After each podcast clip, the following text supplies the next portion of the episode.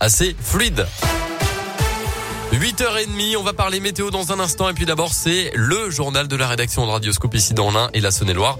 Colin Cotte qui s'en charge. Bonjour Colin. Bonjour Mickaël, bonjour à tous. Et à la une ce matin, des dégradations, des dépôts d'ordures et même l'usage d'armes à feu sur des panneaux. Depuis plusieurs mois, les actes d'incivilité se multiplient dans l'Ain, dans la forêt de Seillon notamment, qui s'étend sur les communes de Bourg-en-Bresse et de Perona. L'Office national des forêts tire la sonnette d'alarme face à ces actes malveillants qui augmentent et qui sont de plus en plus graves. Les précisions avec vous, Delphine Convera. Oui, les photos envoyées dans un communiqué par l'Office national des forêts parlent d'elles-mêmes. On y voit un totem d'accueil complètement dégradé. Pire et plus inquiétant, un autre cliché montre un panneau en bois indiquant une route forestière percée de deux impacts de balles.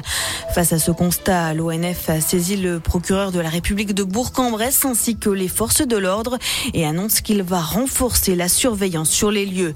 L'Office national rappelle également que le dépôt d'ordures en forêt à l'aide d'un véhicule est passible d'une amende de 1500 euros et que la dégradation de biens est un délit réprimé par le code pénal. Et la forêt de Seillon est très fréquentée par euh, les sportifs et les familles et de plus en plus, surtout depuis la période de déconfinement.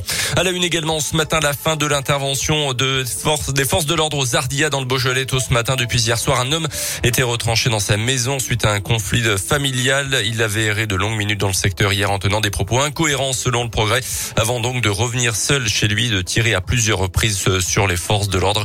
Le GGN avait été appelé en renfort. Une grève enclenchée hier chez PCC, une société de mécano-soudure de Chalin près de Villefranche-sur-Saône. Les salariés s'opposent au licenciement de leurs collègues et délégués syndicaux.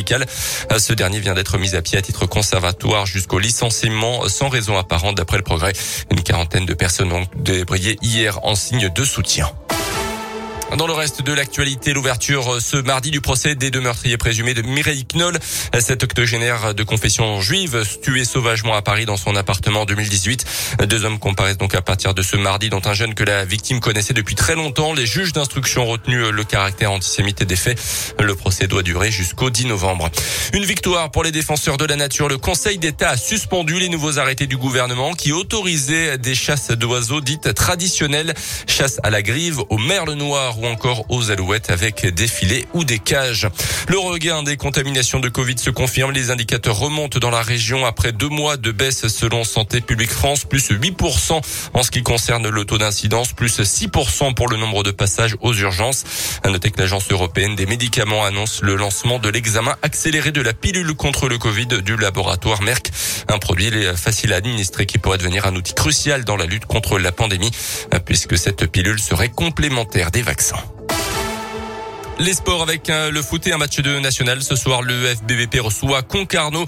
Un match de haut tableau pour les hommes d'Alain Pocha qui n'ont toujours pas perdu cette saison. Coup d'envoi à 19h à Verchères. Du côté de l'équipe de France féminine, les Bleus de Corinne Diacre poursuivent ce soir la campagne de qualification mondiale 2023. Déplacement au Kazakhstan à 17h. Euh, Didier Deschamps dévoilera quant à lui la semaine prochaine la liste des Bleus euh, pour les matchs contre le Kazakhstan justement et contre la Finlande. Dans le cadre des qualifs au mondial prochain, donc au Qatar, les Bleus qui pourraient d'ailleurs se qualifier directement en cas de victoire contre les Kazakhs. Merci Colin Cotte. L'actu complète.